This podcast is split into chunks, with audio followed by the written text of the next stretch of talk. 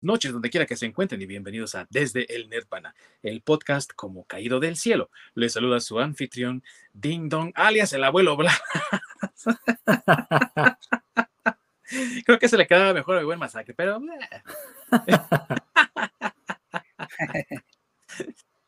y por supuesto, mis amigos, como siempre, me acompañan mis dos comparsas, amigos de toda la vida que son expertos en todo lo que tiene que ver con el entretenimiento, la cultura pop y en este caso pues también el anime y el manga.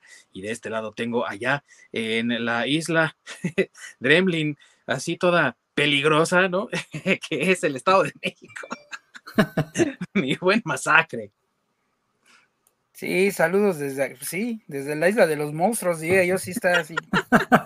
Coincido totalmente. no hay fallo ahí. Sí, no hay, no, no hay falla. O sea, solo falta la cúpula de protección como en el anime, pero. Ay, sí, sí, nos hace un buen de falta. Sí, porque sí. Aquí los monstruos también se hacen pasar como tus amigos y de repente ven navajazo. Guárdame este fierrito, amigo. Sí, y amigos ya se la sabe. sí, sí, sí. Sí, y desde este otro lado, allá en las lejanías del Canadá, el héroe que nadie estaba esperando realmente, mi querido Orc. ¿Cómo estás? Soy el general de la Legión de los No Muertos Canadienses. sí te queda, güey.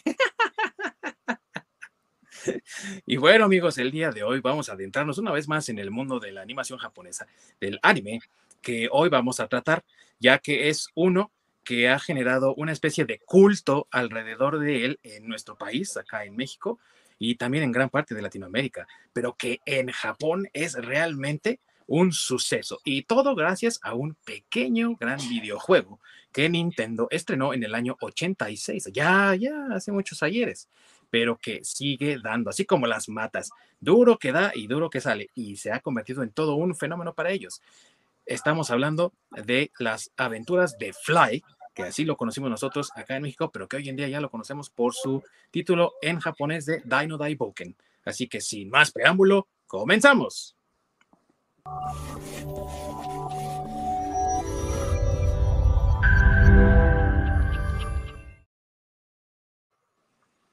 Muchas gracias a mi querido Orc por esa introducción. Siempre nos está ahí ayudando a que las cosas salgan bien para todos ustedes que nos están viendo y que nos están escuchando. Y hablando de eso, Orc, amigo, si no nos ven en vivo, nuestros invitados, ¿dónde más nos pueden encontrar? Pueden toparnos en nuestras repeticiones en la página de, YouTube del programa o si no, pues pueden toparse el podcast en su plataforma de podcast preferida. Recuerden, desde el Nirvana, el podcast. Y también nos pueden seguir en las redes sociales de Facebook y Twitter, como desde el Nirvana Podcast, donde podrán encontrar ustedes también un poco de información, chismecillo, bromas y nos pueden hacer todas las solicitudes que ustedes quieran, de lo que ustedes gusten que hablemos en este programa que hacemos con mucho gusto para todos ustedes. Y ya hablábamos al principio de que este anime está basado en un videojuego. Y técnicamente es cierto, pero primero que ese anime estaba un manga. Es decir, el juego fue lanzado y tuvo tanta popularidad que después se realizó un manga al respecto y de ahí fue que se inspiraron para en 1991 lanzar la serie conocida como Dai no Daibuken, que nosotros conocimos en México como Las aventuras de Fly. Así que mi buen Orc, supongo que tú sí jugaste ese videojuego, ¿verdad? Pero por su pollo. Y así, nada más someramente, ¿qué nos puedes decir de este videojuego, amigo? Para que nuestros amigos que nos ven y que nos escuchan se familiaricen un poco y conozcan el contexto de qué tranza con esta historia. Pues básicamente es una serie de videojuegos eh, tipo RPG, muy al estilo Final Fantasy o Chrono Trigger. es lo que más podrían relacionar cercanamente. Eh, y pues es obviamente inicia con gráficas. Pueden, las gráficas las pueden equiparar con los primeros juegos de Zelda, de The Legend of Zelda. O sea, que tiene ese mapa y el monito moviéndose. Entonces, básicamente es, es el, la, la, jugabilidad del juego. Es mucho por comandos, no es de que aprietas un botón y pega, sino es básicamente comandos. Y la historia es bastante sencilla, como muy conocida por por todos y porque aparece en todos lados, que es simplemente derrotar al villano. Sí. Pero que aparte fue uno de esos juegos de RPG que se volvieron populares en Japón, tal vez por la novedad del RPG, pero porque eh, trabajaba como si fuera una especie de Dungeons and Dragons en tu Nintendo, ¿no? Y que es algo que han tratado de emular los Final Fantasy, por ejemplo, el Final Fantasy Tactics, es prácticamente un Dungeons and Dragons mezclado con la mitología y las ideologías del Final Fantasy. Entonces, eso le generó mucha popularidad en Japón y de repente salió el manga que seguramente mi buen Orc has leído y también el manga agarró popularidad a finales de los años 80, si recuerdo bien, y todo lo que fue la, la paz de los 90, ¿no? Creo que hasta el 96, algo así continuó la historia. Y por ello mismo dijeron, hagamos un anime y es el anime que salió en 1991 que muchos que vivimos esa época reconocemos como uno de los que ayudó al boom del anime aquí en nuestro país, porque había como tres series que todos los chavos tenían que ver en esa época y que eran Dragon Ball, Caballeros del Zodiaco y Las Aventuras de Fly. Y por supuesto que también estaba Sailor Moon por ahí y tuvo mucha popularidad pero digamos que los tres que todo el mundo veía, de los que todo el mundo hablaba, eran esos tres. ¿Por qué no hablaban de Sailor Moon? A lo mejor les daba pena admitirlo, ¿verdad? que la veían. o Ranma y medio también les daba pena, yo creo. esa, ya llegó un poco después cuando el boom estalló y teníamos todas estas series, ¿no? Pero esas tres prácticamente fueron las que trajeron toda esta popularidad del anime y que empezaron a llegar cosas como Mikami la Casa Fantasmas, la misma Ranma en medio, eh, eh, otras tantas que empezaron a, salir y también ya no veíamos la misma repetición de Dragon Ball una y otra vez, ¿no? Ya nos trajeron el Z, ¿no? Ah, Entonces, digo, ya. Ah, sí. Que ya, ya venía retrasado, ¿no? Porque ya en Japón ya iban súper adelantadísimos con Dragon Ball. Sí, nosotros ahí, a nosotros ahí ya nos llegó tarde, ¿no? Ya no alcanzamos a verla tan a tiempo, ¿no? Eh, y por supuesto que muchos de nuestros amigos que ya habían visto por allá y que se habían enterado decían, no, si es que ya, mira, va a pasarle esto a Goku, y tú, ay, sácate, ¿no? ¿Cómo crees? Y tómala, así pasaba, ¿no? Y ellos ya, ya se habían enterado. En fin, amigos, que esa primera serie de las aventuras de Fly, curiosamente, a pesar del éxito del videojuego, a pesar del éxito del manga, no continuó. Nosotros tuvimos aquí en México 46 episodios y recuerdo muy bien que esperando así ansiosamente después de haber visto la pelea final, ¿no? De esa, de esa semana, ya estábamos todos esperando el lunes, ahora sí vamos a ver qué sigue con Fly. Y de repente al sintonizar el canal, ¡pum! Desde el principio otra vez Fly ahí en la isla Dremlin de los monstruos y jugando con ellos y ahí tratando de aprender del abuelo Brass, que no es Blas, ¿no? Más bien. Pero bueno, y y todos, ¿qué? ¿Qué pasó aquí? ¿Por qué? ¿Qué pasó? ¿Por qué? Yo fui de los muchos que pensó, pinche México no va a traer la serie otra vez. Japón ya la disfrutó, como dice mi buen masacre, ¿no? Eh, nosotros bien desesperados por ver lo que seguía. Y Japón ya sabía que había seguido, nosotros acá esperando. Y yo pues, era de esa idea. Hasta que muchos años después me enteré de que la serie nunca concluyó, porque en Japón no la continuaron, fue cancelada. ¿Por qué, amigos? Créanme que hasta hoy no, no se sabe, es un misterio, ni el orc sabe. Ya con eso les digo todo. bueno, dice, dice el run run, yo ahora que estoy investigando, no sé si sea cierto, pero se supone que no continuó por falta de presupuesto. que como bien dice es un rumor, ¿no? O sea, hay que tratarlo así con pincitas, amigos, porque no sabemos si es cierto, pero puede ser posible. Eh, resulta un poco difícil de, concebir porque la animación la, tenía a cargo Toei, que es un estudio de animación muy grande en Japón. Entonces, es como decir que Disney se quedó sin presupuesto, ¿no? Pero... Sí. Yo creo que más bien, bueno, yo, yo pienso ahora que, estoy, que también les repito que estoy investigando, yo pienso que este, más bien eh, la cancelaron, eh, no por falta de presupuesto, sino porque pues el anime ya estaba, bueno, perdón, el manga ya estaba muy, muy avanzado y yo creo que pues ya alcanzarlos, este, ya les iba a salir más caro, o sea, sacar todos ese, ese, toda esa animación tal vez, o sea, para ponerse al parejo del manga, porque pues, en el manga sí venían, bueno, en el manga, pues como tú bien dices, ya iban hasta no sé en qué bloque, porque en realidad aquí en Latinoamérica llegó como por bloques, bueno, la animación estaba como por bloques, por decirlo de alguna, alguna manera, y este, y en el manga, pues ya, este, pues ya hasta la habían terminado, creo, algo así, ya, o sea, ya están muy, muy adelantados. Aparte que pues realmente el negocio que buscaban acá en Occidente, pues era vender el videojuego, porque en realidad, este, como tú bien dijiste al principio, pues la, e, el manga está basado en el videojuego. No, ahora sí que aquí pasó al revés, ¿no? Salió primero el, videojuego y después se hizo este el, anime y, el manga. O sea, no, no, fue, no fue como normalmente sucede. Sí, normalmente primero es el manga y después ya hacemos una animación de él, ¿no? Y ha habido pocas, ha habido pocas, pero sí ha habido varias excepciones a esta regla, donde pasa algo primero que el manga y ya luego ponen la, el manga en circulación, ¿no? Un ejemplo de ello es Evangelion, primero fue la animación de Gainax y luego ya fue el manga, ¿no? Entonces digo, así sí llega a pasar. Pero en este caso sí resuena mucho que nunca pudieron concluir el anime, amigos.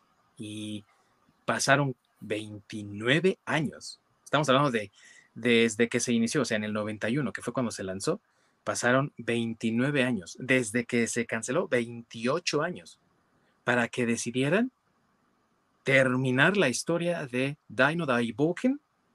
Y finalmente, en 2020, Japón vio de nuevo en sus televisores a Fly una vez más en sus aventuras en la televisión.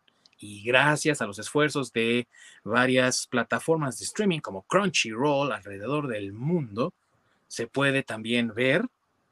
Y gracias, en este caso de Latinoamérica, creo que es exclusivo nada más de Latinoamérica, a los esfuerzos de HBO Max, también podemos ver, si no tenemos Crunchyroll, las aventuras de Fly una vez más en nuestros televisores. Y así fue como la vio mi buen masacre. ¿Qué te pareció, carnal?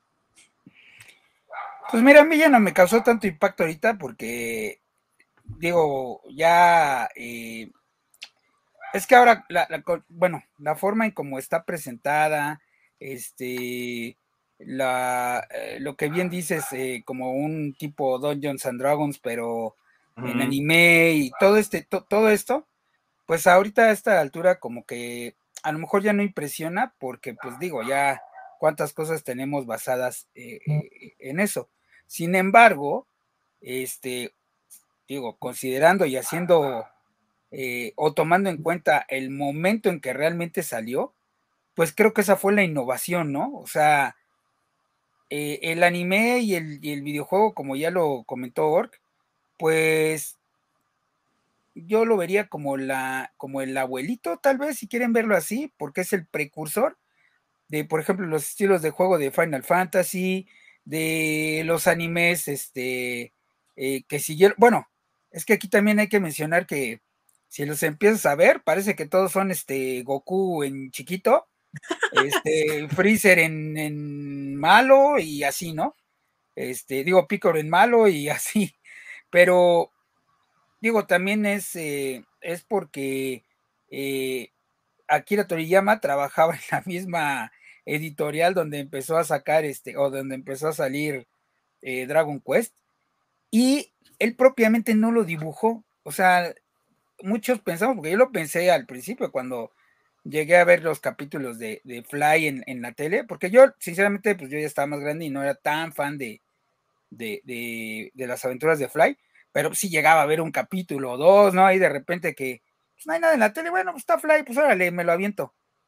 Entonces, sinceramente, pues yo sí pensaba que, el creador era Akira Toriyama, aparte, pues también Toei, pues eh, es así como que también la, el estudio de animación donde trabaja Akira Toriyama, o sea, vamos, como que muchas cosas y el estilo es muy similar a, los personajes de Dragon Ball, y pues yo pensé que era lo, mismo, ¿no? Ya hasta que me enteré que pues no, que no, no fue el mismo, sino que este, pues la historia es por, eh, creada por eh, Riku Sanjo y el arte es por Koji, Koji Landa o Koji Anda, algo así. Este, pero que, que yo creo porque eran compañeros o no saben por qué, también ahora que estoy investigando, el arte es muy parecido a Dragon Ball, tal vez así se lo pidieron a, a, a Koji, ¿no? Que le hiciera parecido a Dragon Ball, no lo sé, pero pues sí, a mí al principio cuando lo veía, pues sí, me, o sea, yo pensaba que era lo mismo, pues, este, digamos, que el artista y el creador había sido el mismo, este, y que era como un trabajo previo a Dragon Ball, cuando ya, digo, ahora me sorprendió que, que, que pues realmente son, pues son distintos, ¿no? Entonces, este, digo, por eso a lo mejor ahorita ya no me pareció tan espectacular, porque pues la animación ya es parecida a, a Dragon Ball, el estilo de, de, la, de, del videojuego y lo más que se ve, pues es parecido a Final Fantasy, o sea, vamos, todo eso ahorita tal vez a personas como yo que no éramos tan fan de la, de la serie en ese momento, este, pues se nos hacía como X, ¿no? Bueno, no X, sino más bien algo que ya habías visto. Pues sí, eh, y para nosotros como, como morritos, pues era como algo eh, innovador, ¿no? Algo nuevo. Al menos a mí me parecía increíble de ver, pero eh, el Orc me corregirá, ahí me corrige eso si no tengo bien la pronunciación, pero el artista es Koji Inada. Koji Inada. Ah, sí, Inada, sí es ahí el apellido es donde ahí sí no le, no le atiné, pero o sea, vamos, eh, yo es lo que les digo ahora que estoy investigando, también me enteré de eso, y, y siendo que yo pensé, o sea, vamos, sin investigar, la primera vez que lo vi todo demás así en la tele, pues, yo, yo sí pensaba que era este parte del trabajo de, de, este Toriyama, ¿no? Digo, pues es que, es que eh, eh, vuelvo a lo mismo, yo lo estoy viendo desde el punto de vista que pues yo no, no era fan en, en el momento. Digo, ya, es que a mí ya me tocó más grande, no estaba morrito como ustedes. Entonces, este, creo a tirar el golpe de Adán. Sí, exactamente, sí, eso ya, ya está un poco más grande. Este, y repito, aparte que pues aquí llegó también retrasado, y este, y para ese entonces, aquí en México que yo recuerde, ya había, no estaba propiamente la serie de Dragon Ball en la tele, pero sí ya encontrabas así en, en, pues, las tiendas donde vendían este anime o manga o eso, pues veías ilustraciones de Dragon Ball, ¿no? Porque pues como dijimos, o sea, Dragon Ball aquí en México ya llegó este retrasada. Entonces, para el momento que aquí en México ya veíamos las aventuras de Fly, en Japón, pues ya estaban con, con Dragon Ball. Entonces, digamos que en el timeline, si quieres verlo de alguna forma, aquí en México, este, pues el arte ya era muy similar. Entonces, tal vez por ahí la confusión de, de, gente como yo, de que pensábamos que era el mismo artista, pues, ¿no? Sí. Entonces, este, eh, eh, ahora que la que veo la, la serie en, en, en, HBO Max, pues te repito, tal vez no me impactó tanto, pero sí también hay que ubicar la época, ¿no? O sea, sí, ahorita es de esas series que tienes que ubicar qué es lo que sucedió. Ahorita tal vez ya se te hace similar a muchas cosas, pero en realidad las bases de esas muchas otras cosas a las creemos que a las que creemos que son similares, pues es porque quien lo empezó, por decirlo de alguna forma, pues fue Dragon Quest, ¿no? O bueno, las aventuras de Fly. Y porque Toriyama también trabajó en el diseño de personajes en el videojuego, ¿verdad, mi buen Orc? Es que justamente por eso es el parecido. Akira Toriyama es el que hizo el diseño de personajes. Entonces, basado en los personajes, son exactamente los mismos personajes de Dragon Ball. Por eso se ven igual. A pesar de que el mangaka haya sido otro, el, fue un trabajo en colaboración porque el estudio de Toriyama trabaja para Square Enix. Eh, ¿Ahorita sigue siendo Square Enix? No, vean. Ahorita ya Ahorita está otro... Square, ¿no? Se llama nada más, creo. O, no, creo que Enix nada más, ¿no? no Enix, creo, sí, creo que se llama. Sí, creo que ya nada más es Enix. Ajá. Bueno, es que el estudio de Toriyama justamente trabajaba para Square Enix. Uh -huh. Entonces, el estudio de Toriyama se encargó de hacer el diseño de los personajes. Sí. Entonces, en base a ese diseño, el mangaka lo que hizo fue tomar esa base y continuar con el... Con el eh, estilo. Con el estilo, exactamente. Es lo mismo que ahorita está sucediendo con Dragon Ball Super, porque a fin de cuentas el estilo y el dibujo originalmente es de Toriyama, sí. pero Toriyama ya no lo está haciendo, obviamente, porque Toriyama ya falleció. Sí. Entonces, quien lo está continuando, eh, obviamente tiene que, con, eh, que, continuar con ese mismo estilo gráfico. Y es lo que van a hacer con Berserk que te dan bien, ¿verdad? Ahora que Exactamente. Ahí su, su compa le dijo, no te apures, carnal, yo lo continúo. Yo lo continúo, compa. y para el gusto de beneplácito de todos los fans, ¿no? También. Exactamente. No, y, mira, está bien, digo, no es algo que uno le, le, bueno, por ejemplo, a mí realmente no es algo que, ah, no, es que está horrible y es la copia, no, o sea, eh, simplemente tengo desde la percepción de, de, tal vez de mi generación, si quieres verlo así. De primera pues, impresión, tal vez. ajá, o de primera impresión, pues repito, te vas con la finta de que, de que es de, de Toriyama, ¿no? Entonces dices, pues o sea, a lo mejor fue la chamba que hizo primero antes de que le pegara el Dragon Ball, o no sé, ¿no? Ya algo, algo por el estilo. Entonces, eh, si no conoces el trasfondo de, las aventuras de Fly, pues a lo mejor sí te causa, o bueno, a lo mejor nuestros amigos que nunca le hayan entrado a, las aventuras de Fly o cosas así, pues si lo ven en HBO Max van a decir, eh, pues... Es Dragon Ball, sí. Eh, sí, es como Dragon Ball, ¿no? Pues ahí está Goku otra vez, nomás que este, primero hizo en la carrera del actor de Dragon Ball, pues primero hizo Dragon Quest y luego hizo Dragon Ball, ¿no? Exactamente. y técnicamente sí, porque Dragon Ball se estrenó en el 86, igual. Es que sí, es, es anterior. Sí, de hecho, Toriyama fue eh, de sus últimos trabajos, fue el, el juego de, Dragon Quest. Y justamente, entonces, tenemos este videojuego que hizo tanto revuelo en Japón, tuvo tanta popularidad, que justamente de ahí se, este, pues dijeron, pues aquí está la lana, entonces, ¿qué vamos a hacer? Prodúcelo en un manga. Y justamente siguieron esa misma línea del videojuego para aquellos que no, eh, hayan leído el manga. La estructura del manga es literalmente es el, el, videojuego, porque también tiene, maneja el puntaje de vida, puntaje de magia, eh, todo, lo que es eh, lo que sucede dentro del videojuego, ya sé que si usas ataques y te quedas sin magia y, como no tienes magia, tienes que tomar pociones o algo así para recuperar la magia, esta anima, energía, etcétera.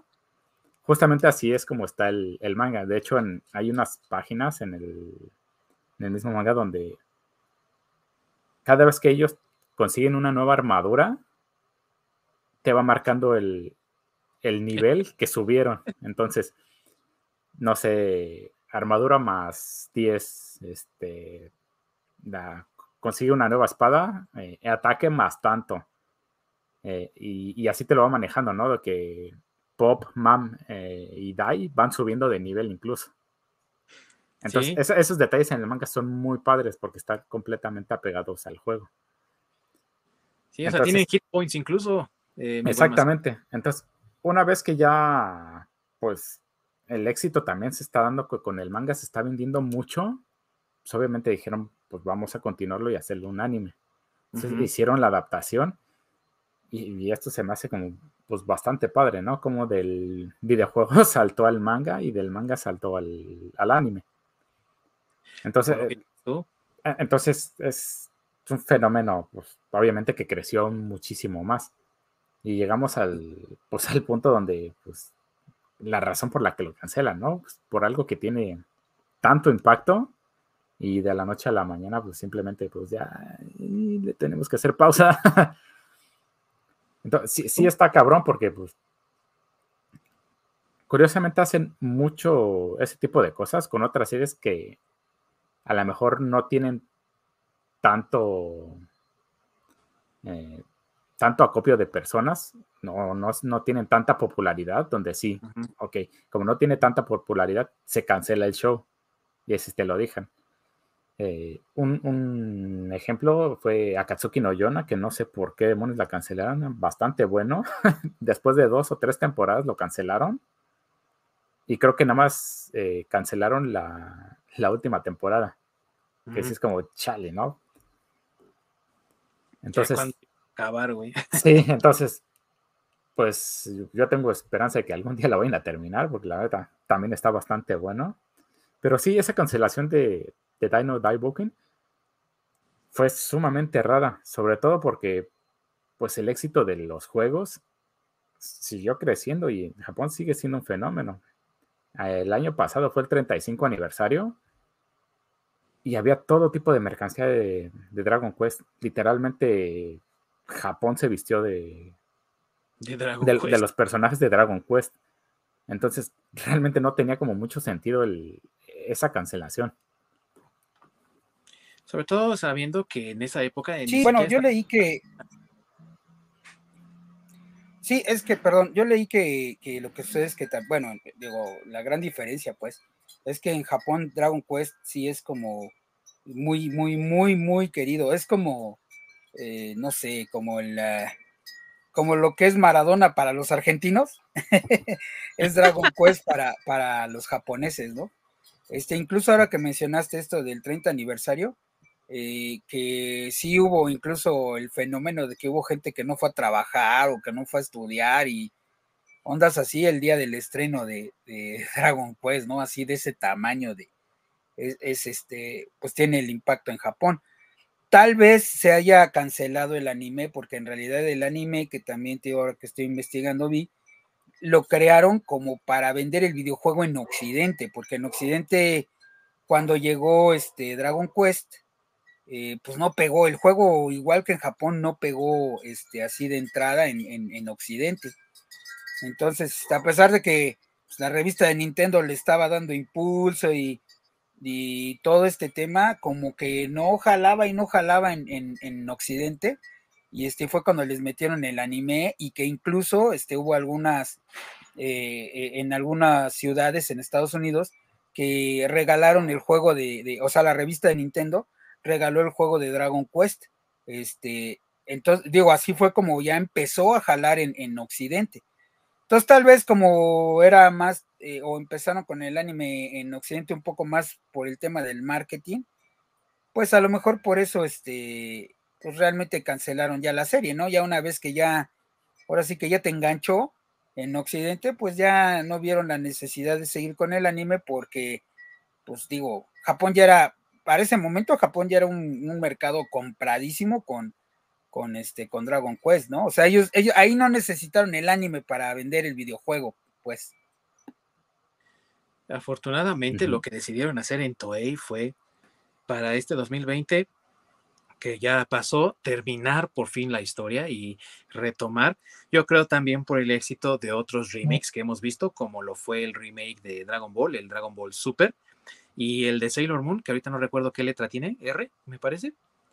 Creo que o, sí. o Super, ¿no? Algo así. R, R o S, sí, una de las dos. Una de esas dos, que tuvieron mucho éxito. Y según reportó en algún momento la página eh, Flix Tracker, algo así, que Sailor Moon incluso ocupó el puesto eh, número 10 en, en, los top 10 en Estados Unidos y Canadá, ¿no? Algo así. Entonces, en Netflix, porque ahí fue donde se estrenó en, en los países del norte. Así que viendo ese éxito, yo pienso que dijeron ahora le toca a Dino Daiboken y vamos a hacer que funcione esta vez. Y la respuesta ha sido tal que está ya a, dos años de haberse estrenado y todo pinta para que sea terminada el próximo agosto, que es cuando se estrena, si recuerdo bien, en simultáneo en Japón y en Crunchyroll para el resto del mundo las, los últimos episodios, ya para concluir la historia. Pero pues obviamente en Crunchyroll tienes que pagar por el más reciente, ¿no? Algo así. Entonces, digo, si tienes el varo, pues adelante. Pero eso es lo que le ha dado un, nuevo impulso y una nueva vida a las aventuras de Fly, a Dragon Quest, en el, acá en el, en el occidente, y que le ha dicho a muchas personas, hey, miren, aquí está este anime que es muy bueno, véanlo, chequenlo, disfrútenlo. Y para los nostálgicos, los que sí se acuerdan de la serie y frustrados por el cliffhanger, ¿no? Que te dejaron ahí todo colgado esperando a ver qué iba a pasar. Miren, ahora sí vamos a acabar la historia, ¿no? Yo supongo que muchos, los que empezaron a verlo cuando vieron que se acercaba el momento de la revelación de Baran, ¿no? Dijeron, güey, aquí se va a acabar todo otra vez. y afortunadamente no fue así. Entonces, estamos eh, ya viendo por fin la compleción de una historia que cautivó a muchas personas en muchas partes del mundo y en el caso de Estados Unidos que ha sido muy lento realmente, muy lento para recibir y aceptar el anime, pues ha generado también una, eh, una fanaticada que recién está descubriendo el Dragon Quest y las aventuras de Fly. Y también ha generado un interés por este videojuego que aquí en esta parte del mundo se está convirtiendo en un videojuego de culto, de esos que alguien quiere jugar porque alguien más le comentó que era muy bueno, como ahorita lo que nos dice, no, es un juego así y así, tú dices, ay, güey, lo quiero jugar. Y buscan emuladores y lo buscan por todos lados porque le ha generado ya un interés finalmente a más de 30 años, tanto del videojuego y casi 30 años del final de la, de la serie original del anime. Ya por fin el occidente parece haber estado ya en la onda que Japón estaba tratando de decirles, hey, y ahora todo el mundo está con, con Fly, ¿no? Y yo pienso que bueno, porque yo sí quería ver el final. Nunca leí el manga. Unos pedazos, ¿no? Eh, ¿Sabes qué? Es que a lo mejor puede ser también por el fenómeno, digo, no estoy diciendo que esté mala la serie, ¿no? Sino, o bueno, el anime. A lo que me eh, quiero referir más bien es que tal vez sea eh, que Occidente, o bueno, es que no me gusta ir a Occidente, porque propiamente Occidente es Estados Unidos y Canadá, güey, porque México es, como que, pues sí, chido, güey, pero tú no eres el target, güey. el target es Estados Unidos y Canadá. Tú no tienes dólares. Sí, Básicamente. pues sí, es la verdad. Porque aquí en México, este, yo no dudo que si en aquel momento hubieran tenido los ojos en, el mercado latinoamericano, o en este caso el mercado mexicano, hubiera sido un madrazo de, serie, ¿eh? porque lo que sí es verdad es que México eh, es bueno, consumidor de anime, pero al 100%, o sea, eh, digo, aquí también tenemos nuestros otakus y demás, y este, o sea, hay, hay, vamos, sí, hay, sí es un mercado, este, bastante, desde mi punto de vista, bastante rico para, para el anime en Japón. Ahora ya tenemos mucho más facilidad de adquirir ese, ese anime, este, ya sea por eh, las, eh, las empresas de streaming o porque ya vas con a la Friki Plaza y te compras los capítulos y el manga y demás, pero este, digo, hay que ubicarnos 20 años atrás, o sea, 20 años atrás no teníamos eso en México. Entonces era súper complicado este, tener aquí o conseguir cosas este, de anime, del anime que te gustaba en este caso de Fly, y bueno, muchos otros, ¿no? Supercampeones, este, pues la misma eh, Sailor Moon y demás. O sea, si no te lo ponían en el 5, estaba como medio en chino que consiguieras lo demás. Tan en chino que, por ejemplo, este Massinger Z, pues se nos acabó Massinger Z y ya nunca jamás en la vida trajeron lo, todo lo demás de Massinger Z, ¿no? ¿no? Y a la fecha, toda la, toda la generación que vimos Massinger Z, este, te lo vuelven a poner y te vuelves a acordar y también aquí fue un madrazo. Remy, este, que también fue un madrazo, y Digo, estoy hablando de esas animaciones que a lo mejor son muy setenteras, pero que son un ejemplo de que tal vez si hubiéramos, eh, si Japón hubiera tenido el interés en el mercado este, latinoamericano, pues seguramente hubiera sido este, un chingadazo. Entonces, el punto de mi comentario es que tal vez ahorita ya está pegando más en, Occidente, eh, Estados Unidos y Canadá, pues por esa misma hambre de la situación que hemos comentado, ¿no? De que es una buena historia, que no te está metiendo inclusión a huevo, que está creándote o, como tú bien dijiste, redescubriendo personajes entrañables, cosa que ya no está haciendo el, mercado de, pues digámoslo, de animación o de superhéroes o de cómics este, pues, norteamericano, ¿no? Que era lo que, lo que dominaba de este lado del mundo. Entonces, tal vez esa, esa misma hambre de, los lectores y, y, la gente en Canadá y en Estados Unidos por buenas historias, pues ha hecho que, estas, que la nostalgia de revivir estas, estas series, ¿no? Las que ya acabamos de mencionar. Sí, no solo eso, también, muy buena orca. Sí, a, pesar de, de que puedes ver diferentes mangas y animes, y la historia central como tal viene siendo la misma. O sea, puedes ver 100 diferentes animes y su historia central es básicamente la misma, la del héroe derrotando al villano y salvando el día. Pero lo que vale la pena es cómo te lo cuentan. Que justamente cómo te cuentan esa historia está tan bien hecho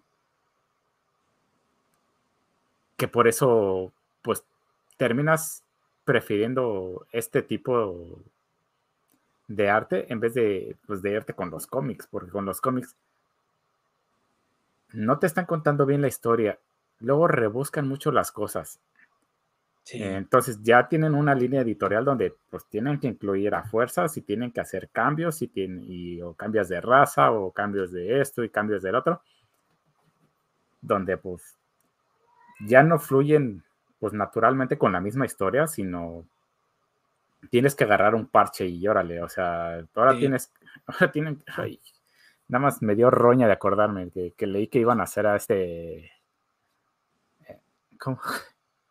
Tiranosaurio, Ah, sí, Spider-Rex. Spider, hijo, que ojalá y no dure mucho porque sí. O sea, ya lo del multiverso se, la mamaron. ahora sí se pasaron, de veras, porque ya, ya, ya no sé ni de dónde rascarle. Nada más porque Spider-Man sigue manteniendo Marvel Comics fuera del, del MCU, porque, o sea, ya maltratar a la mascota de esa manera, sí, sí está muy cabrón. No, muy cañón, güey. O sea, es como Devil Dinosaur, güey, mezclado con Spider-Man, así de una forma medio freak. Sí. sí, pues es que lo que decimos, ¿no? Son ya como, no sé, las patadas de ahogado ahí ya el esfuerzo por conectar otra vez con la gente y, que pues yo creo que esa conexión que Marvel y DC y, todo el cómic este, occidental está buscando es el, la conexión que está teniendo ahora la gente más bien con el manga. Y repito, ¿eh? la conexión en Estados Unidos, porque yo desde mi punto de vista, en Latinoamérica siempre ha conectado, o sea, creo que hay N cantidad de animes, este, te repito, tal vez mi generación ¿qué te gusta? Massinger Z, este, eh, Robotech.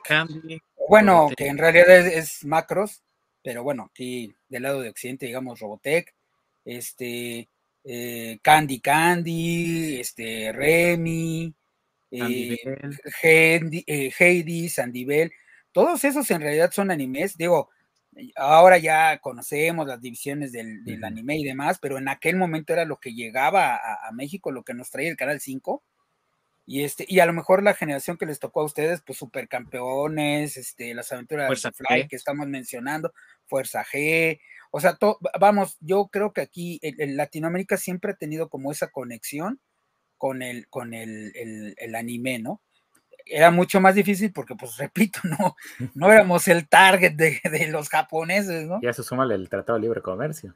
Sí, correcto. Entonces, sí, sí, entonces era como mucho más complicado, pero pues digo, hay, hay un montón de series este, de anime entrañables para los mexicanos, Ranma y medio, que ya lo mencionamos por ahí en algún momento, o sea, creo que todos en algún momento vimos esas, esas, esas, series de anime.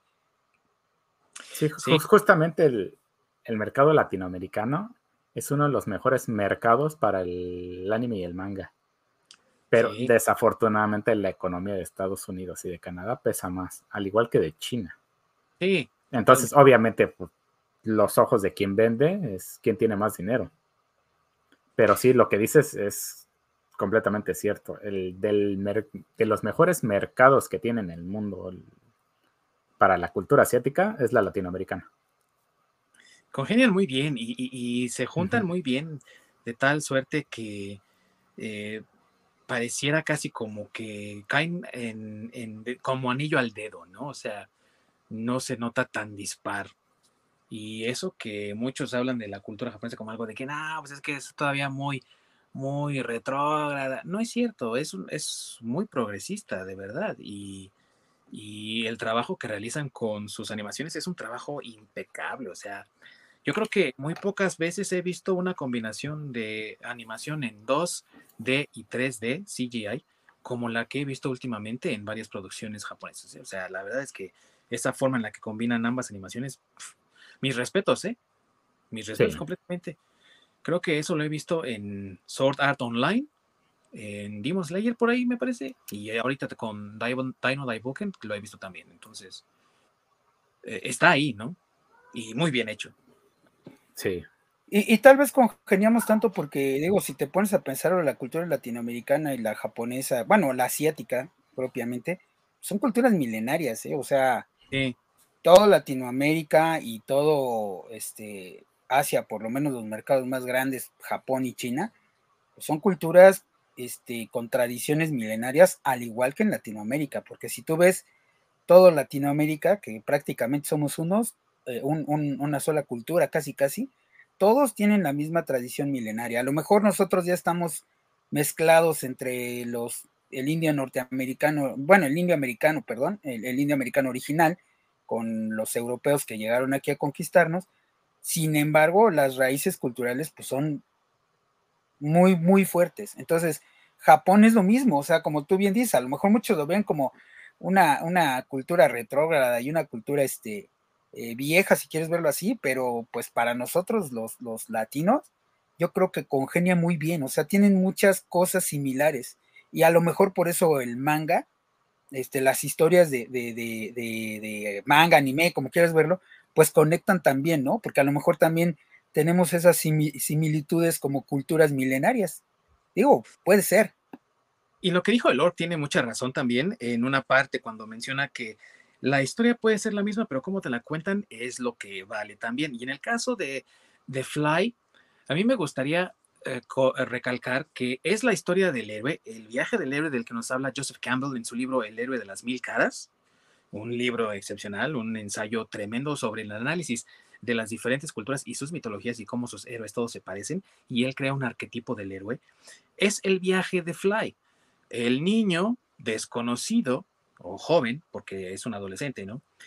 desconocido que vive una eh, situación medio idílica, pero también eh, rutinaria y repetitiva. En el caso de Fly, él está aislado en una isla con un montón de monstruos, pero si tú cuentas de qué se trata la primera película de Star Wars de 1977, A New Hope, y dices, no, pues Luke Skywalker vive con sus eh, tíos en una granja, pues es prácticamente Fly viviendo con su abuelo Brass ahí en la isla de Dremlin con los monstruos, entonces llega un momento en el que se tiene que probar a sí mismo cuando capturan a su amigo Gome, ¿no? Los héroes que se llaman a sí mismos, estos farsantes, y después de haber probado su valor ahí, los llega a visitar desde el pueblo de Papnica, el reino de Papnica o Papúnica, como le conocimos aquí primeramente en la primera serie. eh, Estas traducciones. ¿Eh? no, que las traducciones. sí, el abuelo Blas, ¿no? Yo decía, chinga, el abuelo Blas, este güey se oye como mexicano. Sí. Sí, no solo, y obviamente, pues Fly. Bueno, bueno, bueno, Fly lo cambiaron porque, este, digo, como dicen por ahí, ¿no? Como tan, tan, este, tan lejos de Dios y tan cerca de los Estados Unidos, este, eh, eh, le cambiaron Die porque sonaba mucho como a Die de muerte en inglés. Y dijeron, no, no, no, no, pues, pobres mexicanitos, bueno, no se van a confundir con Die, Die, y así, ¿no? Pensaron, yo creo que íbamos a dar tiroteos en las escuelas o algo así, no sé. Y pendejo, sí. que tanto supiera inglés para entonces, güey. sí, yo lo sé, pero, pero fue la idea de por qué le cambiaron este nombre, ¿no? O sea, por qué le pusieron Fly, para que no te sonara a Die y no pues sí, es que a echar tiros, a echar la censura, sí, la censura para los La censura y toda la gobernación sí influía un poco todavía en los 90 en lo que pasaba aquí en nuestra cultura, realmente. Sí, correcto, correcto. Sí, a lo mejor se toparon por alguien, alguien que sí sabía inglés y dijo, no, no, no, no, no manches, ¿cómo le vas a enseñar la palabra die en este, No seas maldito. a los morrillos de México, los vas a poner locos, Mejor este, enséñales los narcocorridos y todo. No, no sé. Pero enséñales a volar, güey, para ver si se avientan por la ventana. Llámale fly. Sí, güey, sí. sí, llámale fly.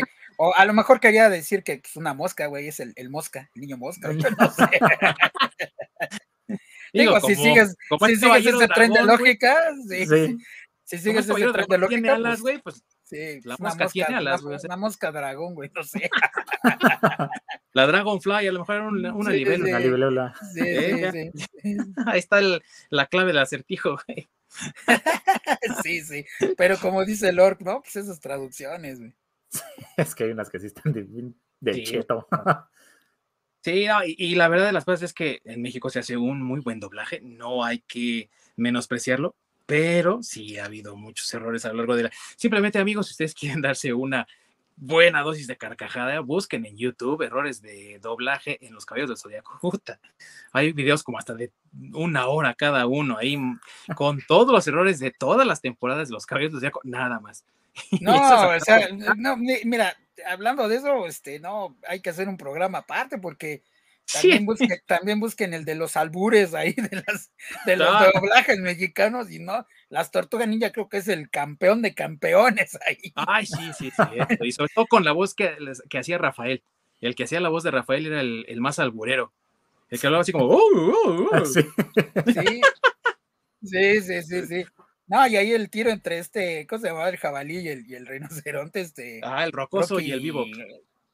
Ajá, el rocoso y el vivo. No, Sí, sí, sí, estaban, eh, ahí están los pero sí, al tiro, güey, a lo mejor los pescabas porque estabas muy morro, pero igual búscalos ahí en, YouTube y también hay unos videos como de una hora, así, de, de albures en, la tele de morrillos.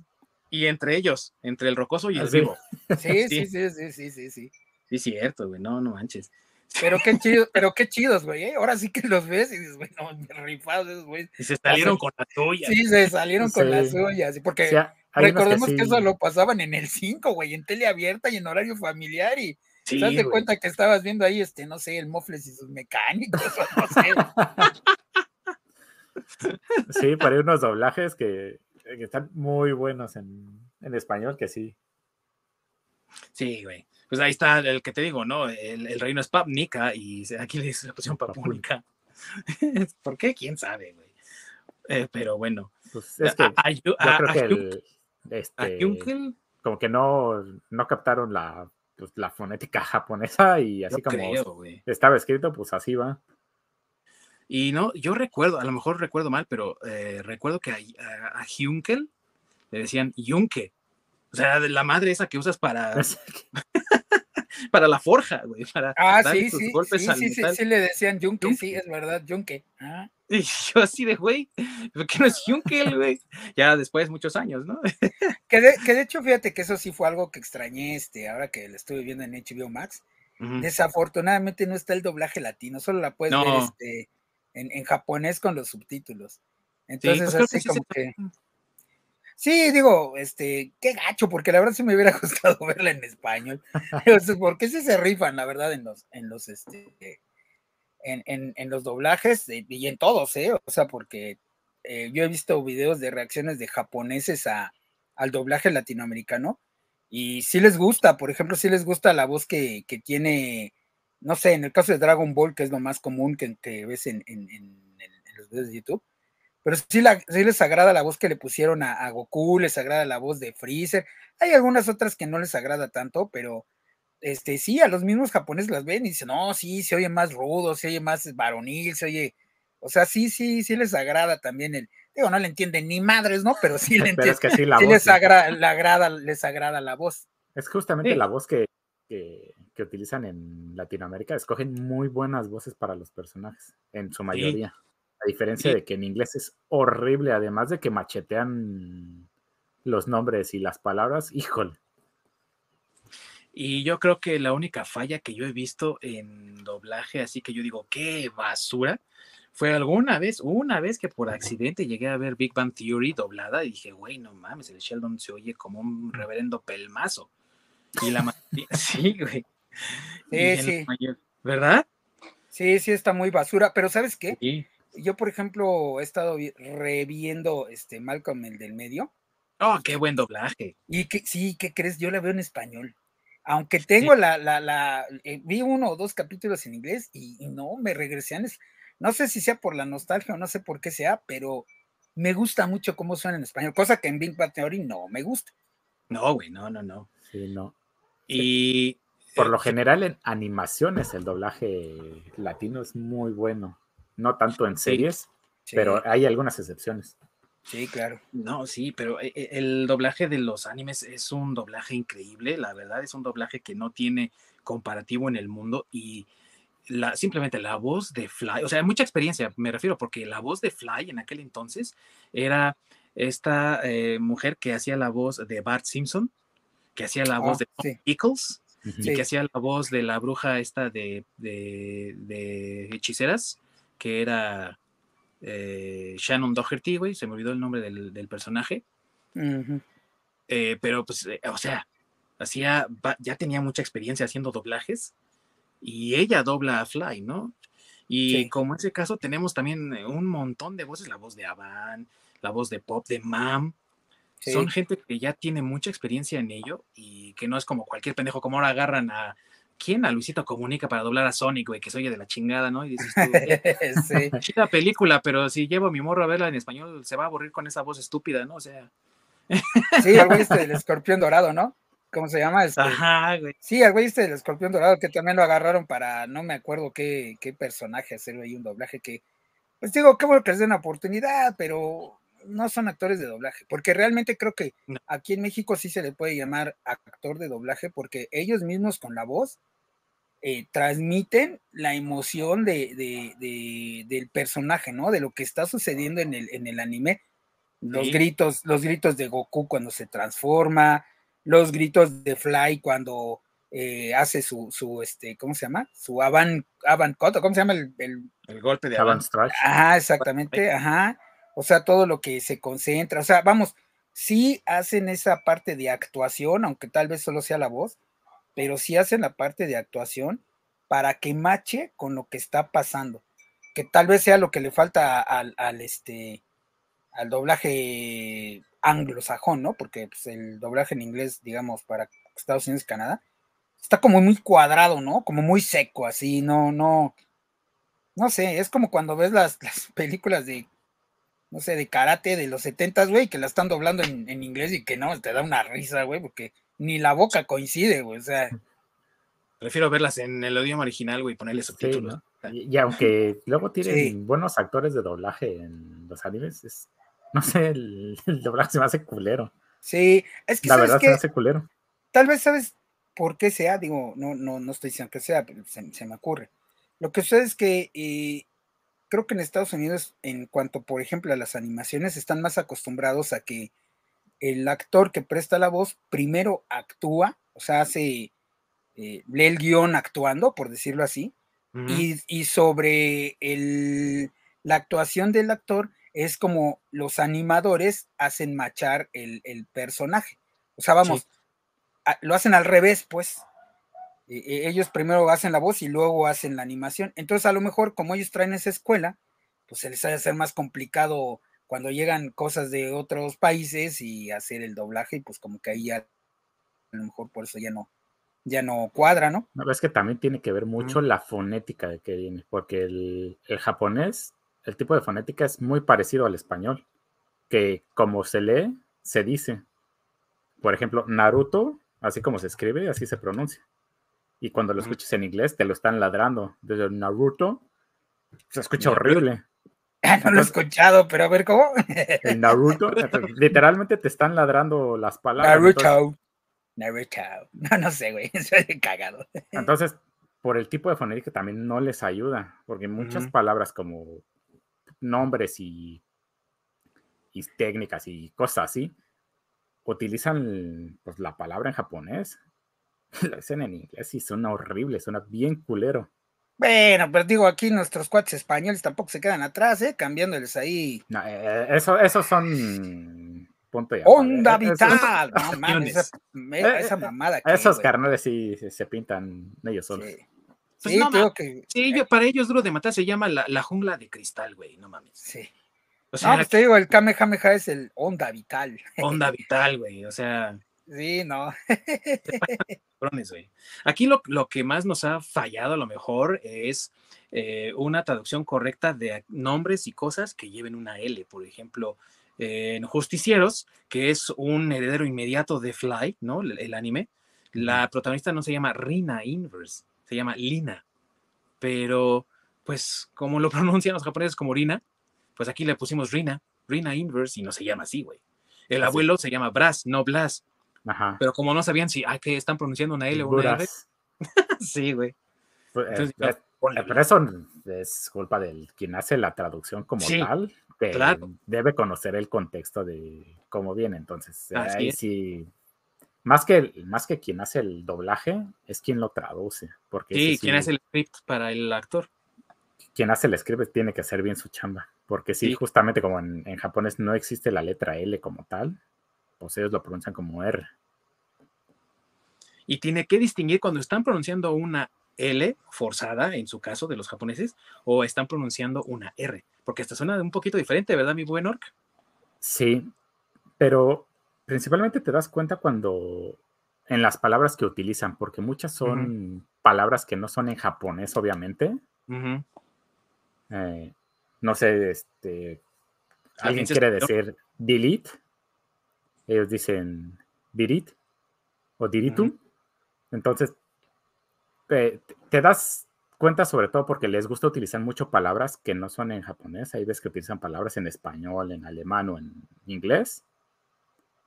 Entonces, justamente ahí, te das cuenta cuando están utilizando ciertas letras que no son de su alfabeto. Sí. Sí, es que sabes que yo también he leído que en el japonés hay muchas palabras que no existen y ellos las han adoptado, bueno, las han adoptado el nombre en inglés, pero con una pronunciación en japonés. O sea, por ejemplo, la palabra helado, o bueno, ice cream. Ice cream. En, en, en inglés, digo, en japonés no existe. Entonces ellos adoptaron el ice cream, pero en lugar de decir ice cream, dicen ice cream, ¿no? Algo así. Bueno, lo pronuncian como en japonés, güey. Sí, ice cream. Ajá, exacto. es que su fonética es en sílabas, entonces eh, todas las palabras tienen que llevar, eh, tienen que decirse en sílabas. Entonces, consonante, vocal, consonante y vocal, a menos de que sea vocal, una vocal se puede tener sola, o la N, la N también puede ir sola. Por ejemplo, si dices delete, que la E es muda, eh, lo pronuncia como diritu. Sí, y a lo mejor eso causa confusión en, las traducciones en inglés, por ejemplo.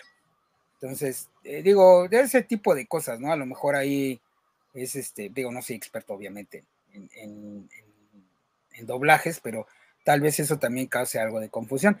Sin embargo, creo que, pues, digo, sigue siendo algo que en México pues no causa tanto problema y que tenemos súper, súper este, doblajes que hacen que las series todavía se vuelvan entrañables y aunque los nombres no son exactamente los nombres en japonés, están muy bien adaptados y la gente, este, pues como que los, los quiere, ¿no? Por ejemplo, en, no sé, se me ocurre en, en, en ah, bueno, ya que hablabas de la, de la L y la, y la R, este, eh, en macros, la, el triángulo amoroso que hay es este eh, entre Rick Hunter, Lin Min Mei y este Lisa, eh, bueno, no recuerdo cómo se llama la otra chica, Lisa Hayes, el personaje, pero en japonés Lisa Hayes no se llama Lisa, también se llama Risa con R. Sí, Risa.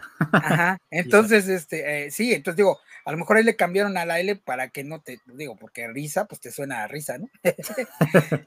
Entonces, este, a lo mejor ahí por eso le cambian, pero a fin de cuentas son nombres que se quedan muy, bueno, vamos, a lo mejor se te hace más fácil pronunciar en español esos nombres que en japonés, no lo sé, pero quedan muy bien. Sí.